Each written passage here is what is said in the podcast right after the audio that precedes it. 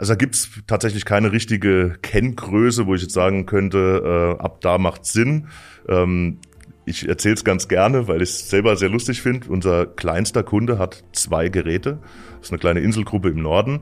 Und bevor die äh, unsere Software im Einsatz hatten, ist der Admin tatsächlich mit einem Boot von Insel 1 zu Insel 2 gefahren. Und ähm, das braucht er eben jetzt nicht mehr.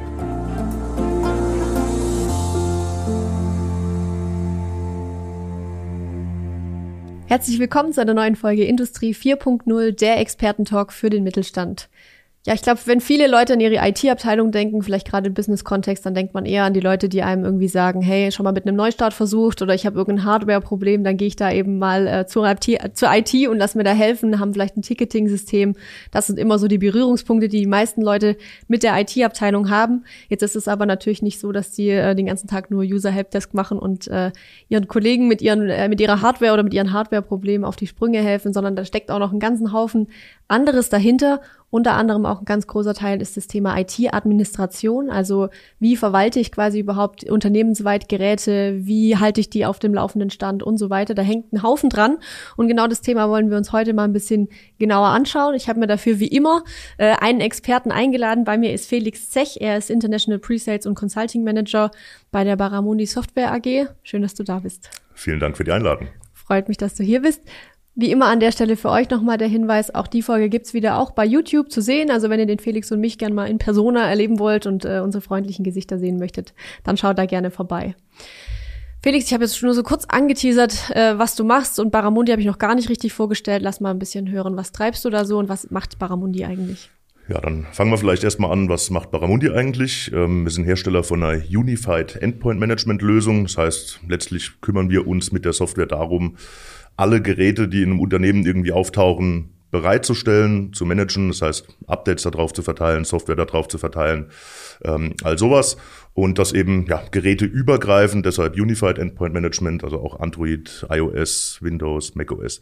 Ähm, genau. Und ähm, was mache ich da mhm. im Speziellen? Ähm, ich ja, bin hauptsächlich im Pre-Sales-Bereich tätig. Das heißt, ich ähm, bin viel bei verschiedenen Veranstaltungen, halt Vorträge und bin auch viel bei Interessenten und mache dort ähm, Proof of Concept Installationen. Das heißt, ähm, da kommen wir eben mit unserer Software ähm, hin, installieren die und zeigen, dass das, was der Vertrieb vor vorher so erzählt hat, auch tatsächlich stimmt und eben ja die Use Cases, ähm, die so ein Interessent eben hat, da wirklich unter Beweis zu stellen. Auch abgebildet werden können genau, quasi. Ja. Okay, perfekt.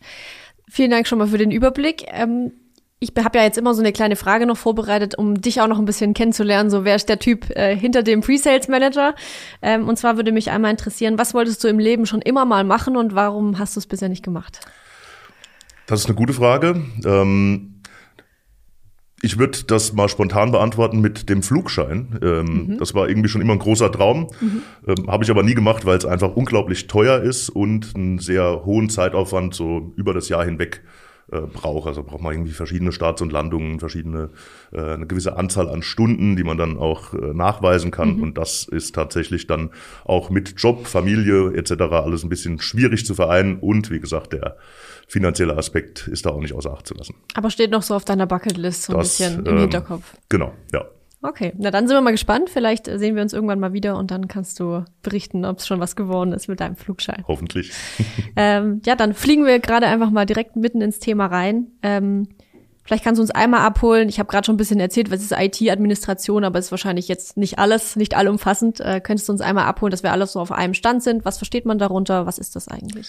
Also ich würde mal sagen, so rein von der Wortdefinition her ist es einfach die Verwaltung der Endgeräte. Ich glaube, das fasst äh, in einfacher Sprache am besten zusammen. Und dazu zählt halt wirklich von, ich sag mal, dem Lebensbeginn eines Endgerätes, mhm. egal jetzt, was es sein soll, ähm, bis hin zur Ausmusterung, der gesamte Prozess fällt da eben drunter. Das heißt einmal ähm, das Bereitstellen, sprich ähm, überhaupt erstmal das Gerät beschaffen, mhm. ähm, da irgendwie ein Betriebssystem drauf zu bekommen, das im besten Fall auch noch so aussieht, dass man gut damit arbeiten kann, mhm. dass das möglichst automatisiert läuft, ähm, die Software da drauf zu bringen, die Software aktuell zu halten, Einstellungen, auch Sicherheitseinstellungen so zu treffen, dass sie eben Sinn machen und die Geräte eben auch schützen. Mhm. Ähm, und natürlich auch der Helpdesk gehört dazu. Also das heißt auch ähm, Probleme von äh, Mitarbeitenden zu lösen, das gehört natürlich genauso dazu. Und am Ende eben auch das Außerbetriebnehmen von Endgeräten, das sichere Löschen von Daten, dass mhm. ähm, so ein Gerät auch sicher zum Beispiel irgendwie in Mitarbeiterverkauf gehen kann und ich sicher sein kann, dass keine Firmendaten noch irgendwie auf so einem Gerät drauf sind. Mhm. Das klingt ja erstmal schon nach einem ordentlichen Paket, also da ist auf jeden Fall einiges zu tun ich habe schon so ein bisschen rausgehört, mich würde trotzdem interessieren, für, vor welchen Herausforderungen stehe ich, was das Thema IT-Administration angeht. Also was sind so die, die Knackpunkte, sag ich mal, wo du sagst, ah, das, da wird's schwierig? Hm, also erfahrungsgemäß ist es hauptsächlich die, die ähm, Vereinheitlichung. Also das heißt, dass ich ähm, mit möglichst wenig Aufwand möglichst viel erreichen kann. Äh, und das ist oft ja auch sehr branchenabhängig. Mhm. Ähm, also ist zum Beispiel eine Forschungseinrichtung ganz anders aufgestellt als ist ein produzierendes Unternehmen oder ich sage jetzt mal eine Versicherungsagentur. Das mhm. sind natürlich ganz unterschiedliche äh, Anforderungen, aber alle haben eben das gleiche Problem, und zwar irgendwie den kleinsten gemeinsamen Nenner der Geräte zu finden ähm, und das eben möglichst auf alle Geräte einfach anwenden zu können dabei aber nicht die Möglichkeit zu verlieren, eben auch individuell auf Anfragen von einem User reagieren zu können. Ich glaube, das ist tatsächlich so die allergrößte Herausforderung, weil es macht natürlich auch keinen Sinn, irgendwie jeden mit einer Maximalkonfiguration auszustatten, weil dadurch wieder andere Probleme entstehen können. Hat vielleicht auch was mit Kosten zu tun, also Natürlich, kann ich mir auch vorstellen. Ja. Okay. Ich glaube, jetzt sind wir ganz gut informiert, erstmal so auf dem Stand allgemein. Jetzt habe ich ja schon gesagt, so im, im Teaser, es geht ein bisschen darum, auch darüber zu sprechen, wie kann man sich das möglichst einfach machen und vielleicht auch diesen Herausforderungen, die du beschrieben hast, ähm, begegnen. Wie können wir die möglichst irgendwie spannend abdecken? Hat ja auch viel mit Digitalisierung zu tun oder mit digitalen Tools auch im Hintergrund. Ähm, und jetzt würde mich erstmal interessieren, was würde denn die Arbeit tatsächlich erleichtern? Ähm, Automatisierung würde ich mhm. mal äh, da einfach als Stichwort in den Raum schmeißen, ähm, weil alles, was automatisiert läuft, muss ich nicht mehr manuell machen. Das äh, ist irgendwie der Zweck von Automatisierung. Steckt im Wort irgendwie drin, ja. ja. Ähm, und da gibt es eben ganz, ganz viel, was man automatisieren kann, um eben diese äh, Routinearbeiten, die man so ausführt, ähm, ja, nicht mehr ausführen zu müssen. Ähm, ich war selbst lange Zeit als Admin unterwegs, äh, auch in bisschen größeren Unternehmen, hatten mhm. um, um die 10.000 äh, Endgeräte, die wir verwaltet haben. Bisschen größer. ähm, ich kenne natürlich auch diese, diese, genau diese Probleme. Mhm. Ähm, da lockst du dich irgendwo ein und löscht einen Temp-Ordner oder so. Das sind alles Dinge, die dich in deiner täglichen Arbeit sehr viel Zeit kosten, mhm. die aber halt sehr einfach auch zu automatisieren sind. Und oft ähm, ja, fehlt einem vielleicht einfach entweder die Zeit, diese Automatisierung zu tun, mhm. ähm, oder das Wissen vielleicht auch, das überhaupt machen zu können. Ähm, aber am Ende ist es, glaube ich, das, was dir am allermeisten weiterhilft, in deiner, deiner täglichen Arbeit besser zu organisieren, beziehungsweise mhm. halt ähm, ja, mit der Automatisierung Zeit zu bekommen, um sich auch um innovative Themen zu kümmern, die vielleicht ansonsten auf der Strecke bleiben. Mhm. Vielleicht gehen wir da direkt mal richtig rein. Also was heißt denn jetzt Automatisierung? Wie gehe ich das an? Also ich habe mich jetzt entschieden, ich habe vielleicht, äh, lass uns mal vielleicht nicht von fünf, äh, von 10.000 sprechen, aber vielleicht mal von 500 mhm. äh, Endgeräten, die irgendwie im, unterwegs sind und ich möchte diesen IT-Administrationsprozess einfacher machen, möchte ihn automatisieren was für Stellschrauben habe ich, wo geht's los? Also da gibt's erstmal ganz viele Bordmittel, die dich da schon von Hause aus unterstützen. Ähm, wenn wir jetzt von einem Unternehmen mit circa 500 Endgeräten sprechen, dann gibt's da ziemlich sicher auch eine Domänenstruktur. Das heißt, dort kann ich schon mit Gruppenrichtlinien einiges ähm, erreichen und so einmal den Standard ähm, zu erhalten ähm, beziehungsweise auch auf neuen Geräten herzustellen. Kurz Gruppenrichtlinie heißt, äh, das Marketing hat vielleicht eine andere Basiskonfiguration als der Vertrieb oder was ist das, was ist mm, damit gemeint? Ja, da geht es jetzt gar nicht mal speziell um die Basiskonfiguration, sondern ganz, ganz allgemein das Verwalten von einem Windows-Gerät und verschiedenen Applikationen, die da drauf sind. Mhm. Das heißt, so eine Gruppenrichtlinie gilt immer für bestimmte Geräte, denen ich es zuweise, in einem Domänennetzwerk. Mhm. Ähm, und da kann ich eben so Dinge konfigurieren, wie zum Beispiel ähm, ja, ähm, sollen automatische Updates durchgeführt werden von Windows? Okay. Oder ähm, wie soll die E-Mail-Signatur im Outlook aussehen? Okay. Das sind alles so, so Einstellungen, die ich schon zentral machen kann, damit ich sie eben dann nicht auf dem Endgerät wirklich von Hand umsetzen muss, was der absolute Super-GAU wäre. Ja, bei 500 auch echt nicht mehr machbar. Genau, das, Ja. da reden wir dann von der klassischen Turnschuh-Administration. Das heißt, ich springe wirklich da durchs Haus mit äh, hoffentlich guten, dicken Sohlen. Schuhadministration, das gefällt mir. Ähm, genau, und ich sag mal, spätestens nach einem Jahr sind diese Sohlen halt halt durchgelatscht, weil ich wirklich so viel unterwegs bin, um diese manuellen Prozesse Wenn ich hinten ankomme, kann ich vorne wieder anfangen. Ganz ja. genau das. Ähm, und da gibt's eben, wie gesagt, diese Bordmittel, unter anderem Gruppenrichtlinien, gibt's aber auch noch einige mehr. Ähm, und halt eben verschiedene Tools, so wie wir Baramundi das auch ähm, herstellen oder, oder vertreiben, oder beides in unserem Fall, ähm, die da noch ein Stückchen weitergehen und vielleicht, ja, ich sag mal, Unzulänglichkeiten in der Microsoft-Welt ähm, ergänzen. Ähm, so dass ich dann zum Beispiel halt auch Software-Updates äh, im Third-Party-Bereich, also klassisch irgendwie der Firefox, äh, 7-Zip, was halt so auf einem, einem Gerät so drauf ist, ähm, diese Updates eben auch zu automatisieren, ähm, damit ich A, hier die Sicherheit erhöhen kann, ohne manuell einzugreifen. Ähm, genau, und das, sind so, ist jetzt ein einfaches Beispiel, diese, diese Software-Updates. Ähm, aber eben halt auch ja Windows-Updates oder Konfigurationen verteilen. Häufig ähm, liest man irgendwo von Schwachstellen, jetzt sind wir wieder bei dem Thema Sicherheit. Ähm, und ja, da muss ich eben irgendwie schnell drauf reagieren können. Und schnell ist es halt nicht, mir die Turnschuhe anzuziehen und äh, an 500 Geräten vorbeizulaufen. Oder so semi-automatisch mich irgendwie von dem Endgerät per Teamviewer irgendwo einloggen und das aber dann dennoch diesen Prozess eben manuell durchzugehen.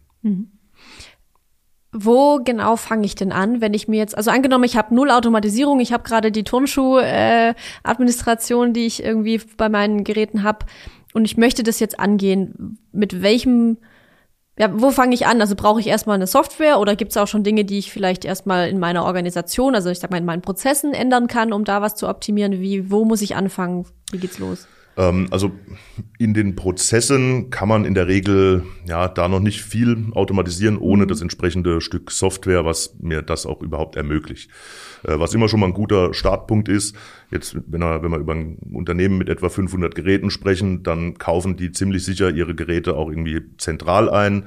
Da kann ich häufig schon mal ähm, zum Beispiel BIOS-Konfigurationen vorgeben. Also BIOS ist, ist das System auch unter dem System, Ja. ähm, was zum Beispiel für den Boot zuständig ist, für den Hardwarezugriff. Ähm, und da gibt's verschiedene Dinge, die ich vielleicht vorab schon konfiguriert bekommen kann, ohne dass ich das eben selbst machen muss. Zum Beispiel, dass die Geräte Wake on LAN können. Also das heißt, dass man die übers Netzwerk aufwecken kann, wenn die ausgeschaltet sind. Das erleichtert mir dann später vielleicht zum Beispiel mh, so einen Patch-Prozess, weil ich die Geräte eben nicht im laufenden Betrieb, während da ein Mitarbeiter dran sitzt, patchen muss, sondern ich kann das halt in der Nacht machen oder am Wochenende. Ähm, das ist zum Beispiel schon mal so was Prozessuales, was man da anpassen kann.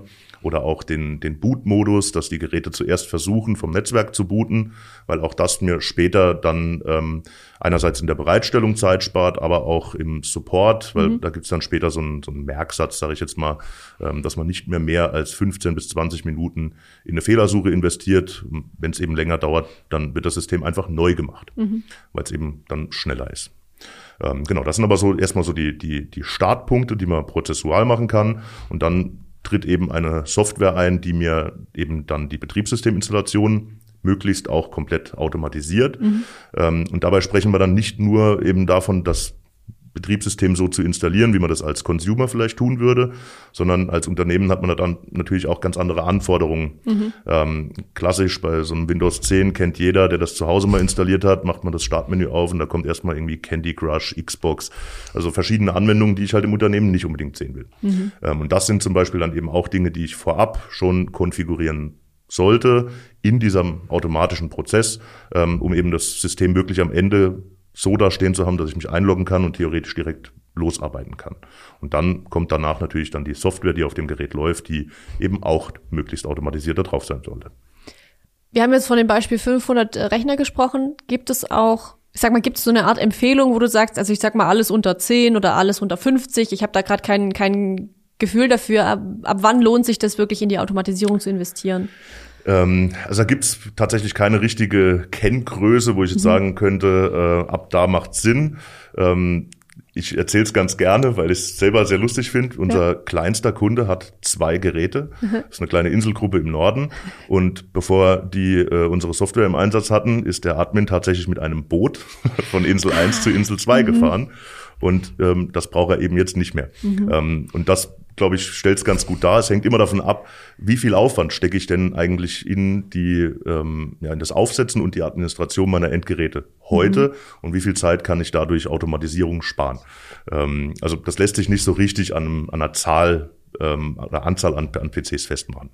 Finde ich aber auch super spannend. Also wie du sagst, ja. es kommt am Ende auf den Use Case an, auf die, auf die Umgebung, die ich habe. Ja. Wenn es eben auch vielleicht nur räumliche Trennung ist, dann kann es schon sinnvoll sein. Absolut, ja. Super.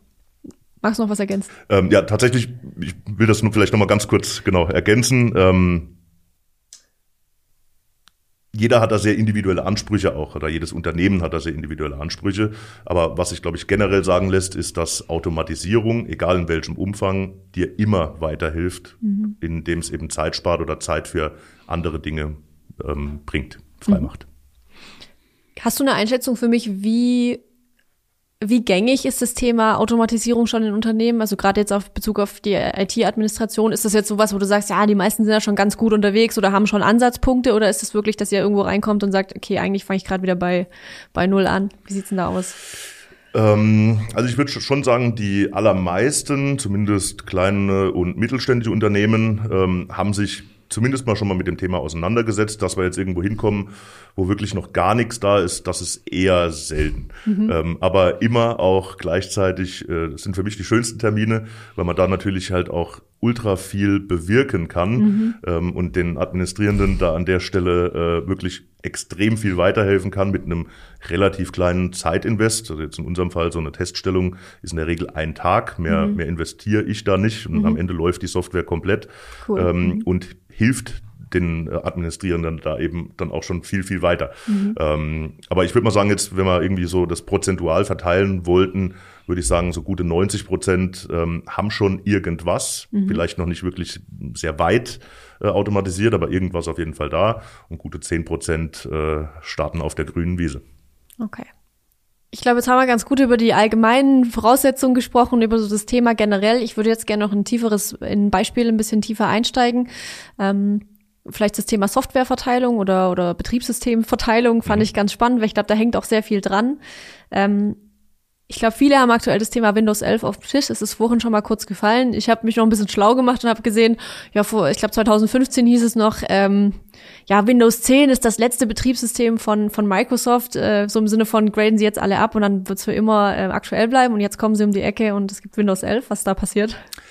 Also zunächst mal muss man ja sagen, ähm, so wie Sie das damals gesagt haben, äh, Windows 10 wird das letzte Betriebssystem, ich glaube seiner Art hieß es, ah, äh, mhm. sein. Das hat damals schon nicht richtig gestimmt, weil diese Funktionsupdates, die dazwischen kamen, sind technisch betrachtet immer neue Releases gewesen. Mhm. Ähm, also im Prinzip kann man so ein Windows 10 äh, 20 H1 zum Beispiel mit einem Windows XP vergleichen. Also mhm. äh, rein technisch gesehen sind das tatsächlich wirklich eigenständige Betriebssystemversionen. Von daher hat's schon irgendwie so ein kleines Geschmäckle gehabt, ähm, mhm. das überhaupt sozusagen. Hast du ähm, dran geglaubt damals? Nein. Okay.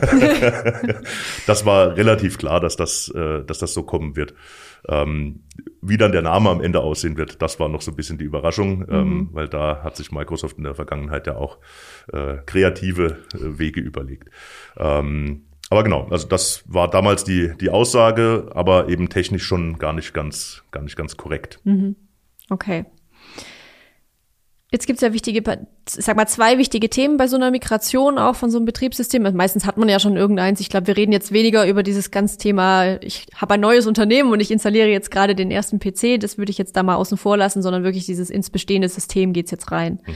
Ähm, da gibt's ja einmal die Software-Seite, einmal die Hardware-Seite. Ähm, vielleicht fangen wir mal kurz mit der Hardware-Seite an. Ich habe so ein bisschen gelesen, was da bei Windows 11 so kommt und hab, äh, hatte den Eindruck, okay, das kann vielleicht für das ein oder andere Unternehmen auch hardware-seitig spannend werden. Vielleicht magst du da mal was drüber erzählen. Wie sieht's da aus? Genau, äh, auch da äh, können wir vielleicht gleich mal nochmal zurück zu Windows 10 gucken.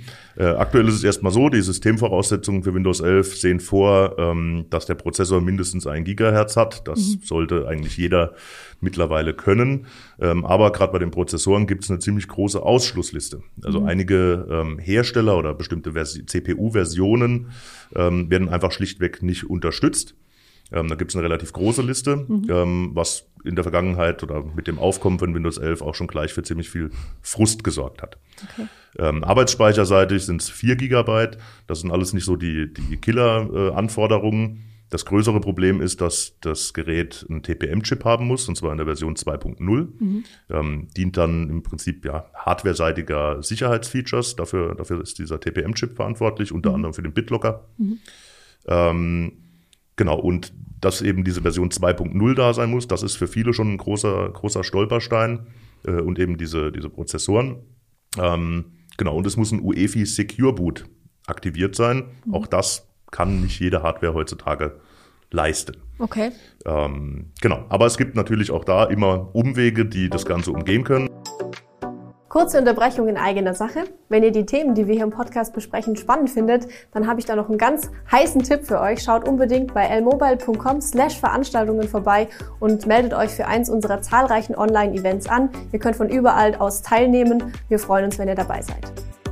Also jetzt, wenn der Arbeitsspeicher das Ganze nicht erfüllt, ähm, kann ich da mehr Arbeitsspeicher dazu stecken. Ein TPM-Chip aufs Mainboard löten, das wird leider nichts. Mhm. Ähm, das heißt, ähm, da kann es sein, dass ich die Hardware austauschen muss. Es gibt aber verschiedene Wege, auch durchaus von Microsoft selbst bereitgestellt, die diese Kompatibilitätschecks während einem Upgrade oder einer Installation auch umgehen. Mhm. Das heißt, dass dann auf einmal doch möglich ist, eben mit einem TPM-Chip in der Version 1.2 zu installieren, aber ganz wichtig eben ohne Support von Microsoft. Mhm. Ähm, und da kommen wir jetzt auch an den Punkt, ähm, auch bei den Prozessoren geht das. Ich kann ähm, mit verschiedenen Registry-Einträgen oder es gibt so ein Batch-Skript, das mhm. Microsoft mhm. auch selbst bereitstellt, ähm, um auch hier diese Prozessorprüfungen aufzubrechen und die gar nicht durchzuführen. Und damit kann ich auch eben das Windows 11 auf einem Betriebs äh, auf einem Gerät installieren, was einen nicht unterstützten Prozessor hat. Mhm. Ähm, aber eben ich bekomme beim Installieren erstmal ohne, wenn ich nichts mache, bekomme ich den Hinweis, geht nicht. Mhm. Mache ich diesen Hack, ähm, geht es dann doch, aber eben ohne Support. Und das war tatsächlich bei Windows 10 im Prinzip auch schon so. Also rein technisch gibt es da auch Limitierungen auf bestimmte Prozessoren. Mhm. Ähm, nur gab es da nie den Hinweis, Achtung, du installierst jetzt gerade dein Windows 10 auf einem Gerät, was eigentlich gar nicht supported ist, weil der falsche Prozessor drin ist. Mhm. Ähm, da hat Microsoft jetzt eigentlich nur dahingehend was verändert, indem sie eben gesagt haben, jetzt lassen wir es per se erstmal gar nicht zu. Mhm. Ähm, und bieten dann eher, ich sag mal, über die Hintertür die Möglichkeit, das doch zu tun. Ähm, ich vermute schlichtweg, weil sie sich den Support für diese ähm, Prozessoren jetzt nicht mehr antun wollen, mhm. weil das in der Vergangenheit in Windows 10 ähm, ja, häufig auch ein bisschen zu Problemen geführt hat, weil Microsoft da den Support nicht verweigern konnte, mhm. weil sie eben rein technisch Keine. auch darauf installiert haben. Ja. Ähm, genau, das sind so die, die Probleme. Ähm, und da hilft es mir natürlich, wenn ich jetzt erstmal einen Überblick mir verschaffe, wie ist denn die Hardwarelandschaft in meinem Unternehmen, ja. um überhaupt einschätzen zu können, welche Geräte habe ich denn, auf denen wie Windows viele sind das denn überhaupt? laufen kann. Ja. Weil ähm, eins ist klar, diesen, diesen Hack, auch den Microsoft da bereitstellt, sollte man auf keinen Fall in einem Unternehmen anwenden, weil keiner genau weiß, was passiert in der Zukunft. Ähm, Gerade mit Windows-Updates. Also bin mhm. ich dann noch in der Lage, Sicherheitsupdates zu installieren. Und das ist natürlich eine Situation, die ich im Unternehmen auf keinen Fall reinlaufen will. Das heißt, es ist nur eine Option eigentlich für Privatpersonen und im Unternehmen habe ich da andere Themen. Genau, da ich sag mal, zu Testzwecken kann man das natürlich auch mal nutzen, okay. aber auf keinen Fall produktiv. Wie ist deine Einschätzung oder auch da wieder die Frage, gibt es überhaupt eine Hausnummer? Kann man irgendwie sagen, okay, alle Rechner, die vor 2010 gekauft wurden, sind da anfällig oder ist das wirklich super individuell? Das heißt, ich muss halt meine Geräte einfach kennen. Ist tatsächlich super individuell. Also teilweise Geräte, die äh, gerade mal drei Jahre alt sind, mhm. äh, fallen nicht in diesen Supportrahmen rein.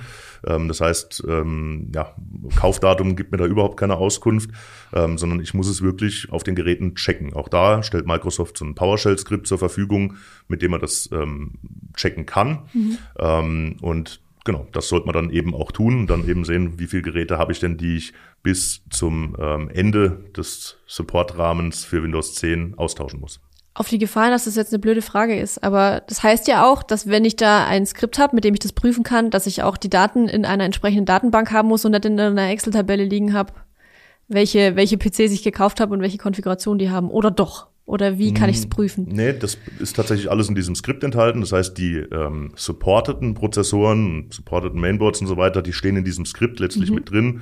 Und das Ergebnis aus diesem Skript ist einfach nur, Windows 11 geht da drauf oder geht nicht da drauf. Ähm, natürlich muss ich das dann irgendwo zentral wieder sammeln, sammeln mhm. dass ich wirklich eine Aussage drüber treffen kann. Äh, und da helfen einem natürlich dann auch Tools wie, wie unseres. Okay, alles klar. Dann würde ich jetzt mal noch vielleicht auf die Software-Seite gucken. Also Hardware, okay, es gibt ein paar Themen, nicht, nicht äh, unmöglich zu lösen, aber man muss es auf jeden Fall im Kopf behalten. Ähm, vielleicht auch nicht erst kurz vor knapp anfangen. Können wir vielleicht auch noch mal drüber sprechen später. So das Thema, muss ich denn migrieren? Das ist vielleicht auch ganz spannend, aber das mhm. können wir dann vielleicht nachher noch mal angehen. Ähm, wenn ich mir das Ganze jetzt softwareseitig angucke, ist es denn wirklich so krass? Also passiert so viel? Ist es nicht einfach, also ist es wirklich ein komplett neues System oder ist es irgendwie eher wie ein Update? Wie muss ich, weil du ja schon gesagt hast, eigentlich waren die Updates von Windows 10 schon wie neue Systeme. Mhm. Ähm, wie, wie krass ist der Scope jetzt wirklich? Also also es ist tatsächlich, äh, das Betriebssystem an sich ist nicht irgendwie neu entwickelt, sondern es basiert nach wie vor auch auf Windows 10. Es sind nur einige gravierende Änderungen, gerade was die Benutzeroberfläche angeht, mhm. ähm, passiert. Und das kann zu Inkompatibilitäten bei bisher auf Windows 10 verwendeter Software führen. Ähm, das heißt, das muss ich auf jeden Fall prüfen also mir ein Windows 11 installieren und eben all die Anwendungen, die ich heute auf einem Windows 10 verwende, einfach mal installieren, durchtesten. Das hilft, da hilft mir auch keiner, das muss mhm. ich selber tun. Deswegen auch genug Zeit einplanen für so eine Migration. Ähm, genau, und am Ende weiß ich dann eben, welche Anwendungen laufen da drauf. Ähm, da vielleicht als, als Hinweis. Mhm. Äh, Microsoft bietet einen Service, wenn man mindestens 150 Geräte hat und einen gültigen Software Assurance Vertrag, dann darf man Apps, die nicht laufen auf Windows 11, bei Microsoft einreichen mhm. und die versprechen, den Zeitrahmen sagen sie natürlich nicht, ähm, aber die versprechen, dass sie sich darum kümmern, dass diese Anwendung dann Windows 11 kompatibel wird, beziehungsweise auf Windows 11 läuft. Also wenn mein Candy Crush auf Windows 11 nicht laufen würde, könnte ich es mal einreichen in der Hoffnung, dass sie vielleicht, also wenn ich ein Unternehmen bin, das Candy Crush auf den Rechnern erlaubt. Dann könntest du es einreichen, aber da hättest du sogar noch eine andere Option und zwar ist mit Windows 11 ja auch so ein Android Store mitgekommen, beziehungsweise kannst Android Apps emulieren, mhm. könntest du dir auch von dort besorgen. Ach, sehr gut, das ist ja schon mal praktisch, okay. Das heißt, es gibt Änderungen im User Interface, hast du schon gesagt, oder im Design, sage ich jetzt mal. Gibt es noch andere Änderungen, die, sag ich mal, eine Auswirkung haben auf, auf, ja, vielleicht auch auf die Wirkung nachher beim Endnutzer oder so? Also ich glaube, da ist tatsächlich die Benutzeroberfläche erstmal die ähm, sichtbarste Änderung mhm. und vielleicht auch die, mit der ein äh, Endbenutzender auch äh, die größten Probleme haben wird, weil mhm. eben die, das Startmenü anders aussieht. Mhm. Ähm, jetzt haben wir uns seit Windows 8 an die Kacheln gewöhnt, mhm. die ja eigentlich aus der mobilen Welt kamen. Die gibt's jetzt mit Windows 11 auf einmal nicht mehr. Okay. Ähm, jetzt sieht das alles ein bisschen aus wie auf einem Mac OS, mhm. ähm, aber auch irgendwie Teile aus Linux, Linux-Distributionen sind da zu finden. Also es ist irgendwie ähm, so ein bisschen zusammengewürfelt aus unterschiedlichen Welten, das Benutzerinterface. Ähm, und da muss ich halt klar, entweder mit Schulungen, die Mitarbeitenden dahin führen, auch mit dem Windows 11 so arbeiten zu können, wie sie es mit Windows 10 gewohnt waren, oder aber durch Anpassungen das Windows 11 optisch wieder an das Windows 10 angleichen, weil da gibt es auch verschiedene Optionen, das zu machen. Auch wieder vielleicht eine, eine dumme Frage, aber ich stelle mir die Frage, warum macht Windows das dann, dass sie das quasi so massiv verändern, dass, dass eigentlich jedes Unternehmen nachher sagt, okay, dann passe ich es vielleicht so an, damit sich für die Endnutzer nachher nicht zu viele Veränderungen auf einen Schlag ergeben? Oder sagen die einfach nur, nein, das muss super fancy, es muss super neu sein, deswegen gestalte ich das oben? Was steckt da dahinter? Also kannst du da vielleicht auch nur raten, aber. Also, klar, kann auch ich nur raten. Äh, böse Zungen würden vielleicht sagen, ähm, damit man eben äh, es möglichst kompliziert macht, aber ähm, das würde ich jetzt mal nicht behaupten. Mhm. Ähm, tatsächlich hat sich einfach in der Vergangenheit gezeigt, dass macOS an äh, Popularität gewonnen hat und ich denke, dass Microsoft da einfach auf diesen User-Interface-Zug aufspringen wollte, um da ja mhm. auch User vielleicht zurück zu Windows zu ziehen. Ähm, an sich ist diese, diese Designsprache im Windows 11 ja wirklich auch schön anzusehen. Ähm, aber aus meiner Sicht ist das eher ein bisschen den Consumer in den Blick genommen als die Enterprise-Kunden. Mhm. Ähm, aber warum das jetzt am Ende mit Windows 11 so passiert, keine Ahnung. Wer weiß das schon. Wollen wir jetzt vielleicht auch gar nicht so tief reingehen in dieses äh, Rabbit Hole, ähm, sondern wir bleiben mal an der Oberfläche. wenn ich jetzt dieses Thema angehe und sage, okay, ich habe ich hab Windows 10 Rechner, ich, ich möchte migrieren, Gründe können wir vielleicht auch nachher nochmal drüber sprechen.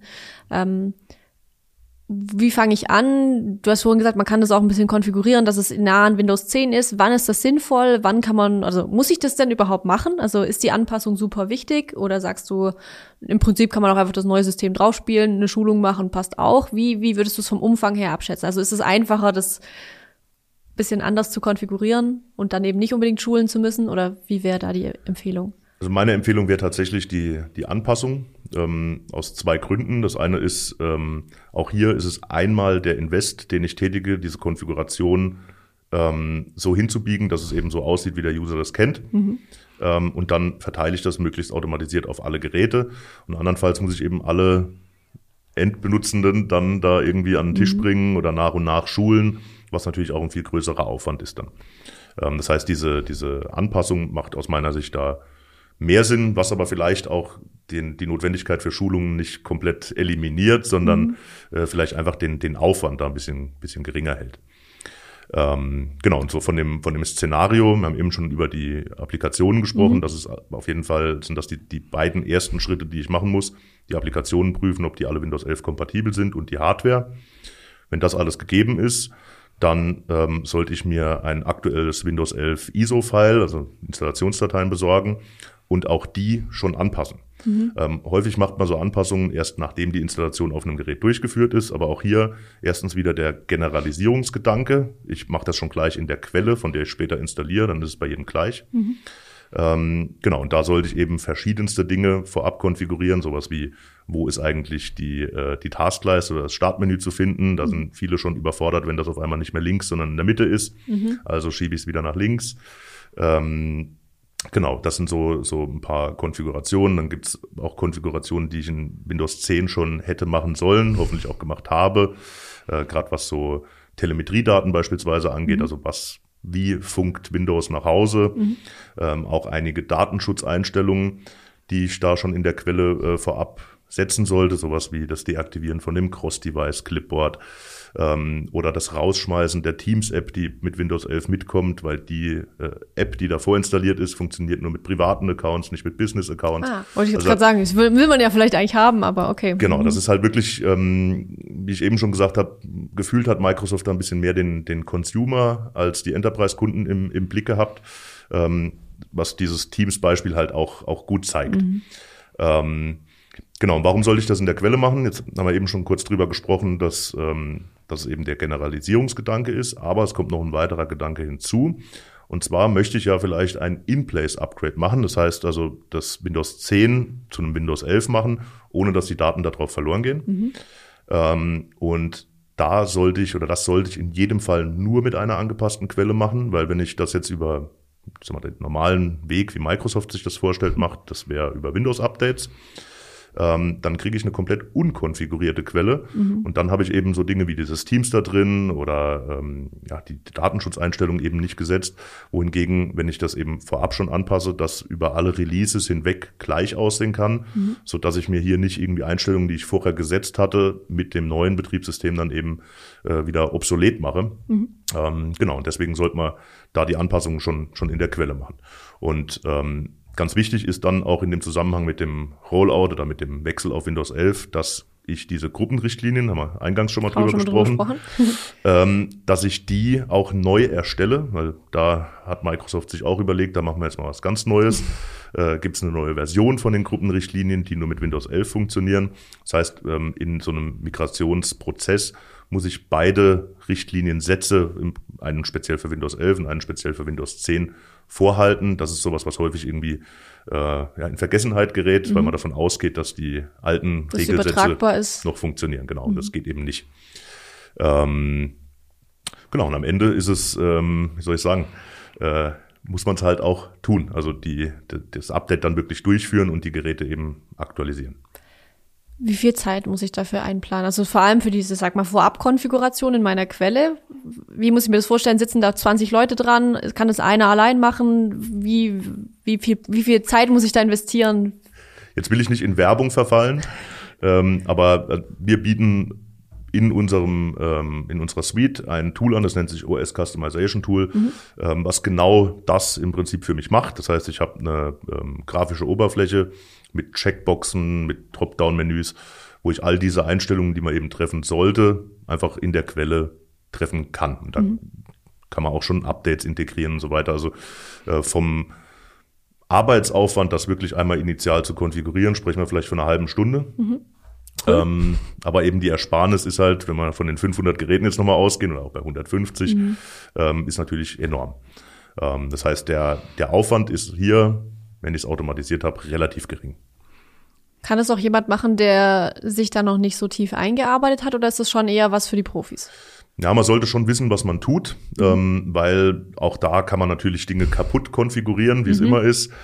Ähm, ich könnte zum Beispiel hier jetzt irgendwie den Windows Store aus den Apps rausschmeißen. Das hat dann aber wieder äh, in unterschiedlichen Windows-Editionen unterschiedliche Auswirkungen. Also da sollte man schon ähm, zumindest mal ein grundsätzlich gutes Verständnis davon haben, ähm, wie Änderungen an einem Betriebssystem sich auswirken. Okay. Du hast du vorhin noch mal diesen Begriff Schulungen in den Mund genommen gehabt, so die Mitarbeiter auch irgendwie darauf vorbereiten. Was wären da deine Empfehlungen? Erstens mal, wie, wie hole ich die Mitarbeiter ab, dass sie wissen, es kommt was Neues auf sie zu? Hole ich sie überhaupt ab oder lasse ich das so im Hintergrund laufen? Und dann auch die Frage, wenn ich Schulungen brauche, was wären da deine Empfehlungen? Wo würdest du sagen, da wird es sich schon lohnen, vielleicht wenigstens ein E-Learning zu machen? Also ähm, einfach im Hintergrund machen würde ich auf keinen Fall empfehlen. Das war jetzt bei diesen Funktionsupdates von Windows 10, konnte man das ruhigen Gewissens machen, weil sich die Optik nicht verändert hat. Mhm. Ähm, aber ich behaupte, dass da einige doch stark verwirrt werden, äh, wenn jetzt auf einmal da Windows 11 auftaucht, mhm. was vielleicht zwar trotzdem angepasst ist, aber es gibt natürlich dennoch Unterschiede. Mhm. Ähm, das heißt, Einfach so machen würde ich es nicht. Ich würde es auf jeden Fall ähm, gut kommuniziert ankündigen, auch nicht nur einmal. Ähm, da werden E-Mails oder Ankündigungen auch gerne mal ignoriert. Übergangen. Ja, ja. Kennt man vielleicht auch von sich selbst. ähm, genau. Und insbesondere würde ich eben halt das User-Interface schulen. Also da hat sich auch einiges in diesen Kontextmenüs geändert. Ähm, da muss ich jetzt ein bisschen weiter verzweigt suchen. Das wären so die, die hauptsächlichen Dinge. Also Klar, eine Anwendung starte ich immer noch genauso, aber halt, wo finde ich was? Das ist so, glaube ich, der, der wichtige Punkt, den man schulen sollte. Suchleiste immer noch bester Freund. Genau, ja, und auch die, diese Online-Suche, die da auch mit drin ist, die sollte man übrigens auch deaktivieren. Okay, sehr gut. Jetzt habe ich vorhin schon mal das angeteasert, die Frage ganz allgemein mal, muss ich denn überhaupt migrieren? Müssen tut man nur sterben. Ähm, also nein, ich muss natürlich nicht migrieren, aber ähm, wenn ich den Support erhalten will und damit auch eben Sicherheitsupdates, dann sollte ich vor dem 14. Oktober 2025 migriert sein, mhm. weil da nämlich der Support für Windows 10 ausläuft und dann bin ich potenziell gefährdet mit den Geräten, die noch auf Windows 10 laufen. Ähm, das heißt, ich glaube, die Option, auf Windows 10 zu bleiben, die gibt's eigentlich nicht. Mhm. Ähm, Ausnahme ist vielleicht ein wirklich komplett abgeschottetes Netz irgendwo, kein, kein Internet ähm, und äh, kein physikalischer Zugriff, aber ja, also das Migrieren wird mir nicht erspart bleiben, deswegen sollte ich mir jetzt eben schon Gedanken machen, was für Hardware muss ich austauschen, was für Software muss ich prüfen und wie mache ich diesen ganzen Rollout-Prozess. Okay, perfekt. Dann vielleicht jetzt zum Abschluss tatsächlich nur noch eine, vielleicht ein bisschen provokante Frage.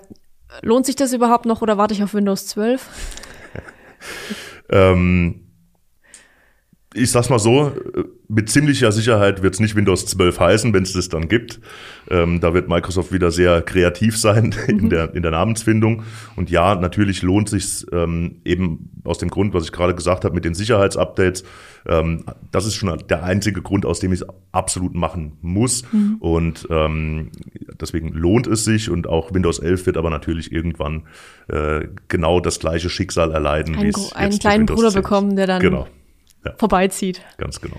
Okay, perfekt. Gibt es noch irgendwas, was du zum Abschluss jemandem mitgeben möchtest, der sich das jetzt angehört hat und sagt, okay, spannend, ähm, diese IT-Administration irgendwie auch zu zentralisieren, das alles irgendwie ähm, automatisiert abzubilden? Gibt es irgendeinen Tipp oder irgendwas, was du auch immer deinen, vielleicht deinen Kunden mitgibst, Interessenten mitgibst, wo du sagst, hey, das einfach nochmal durchspielen?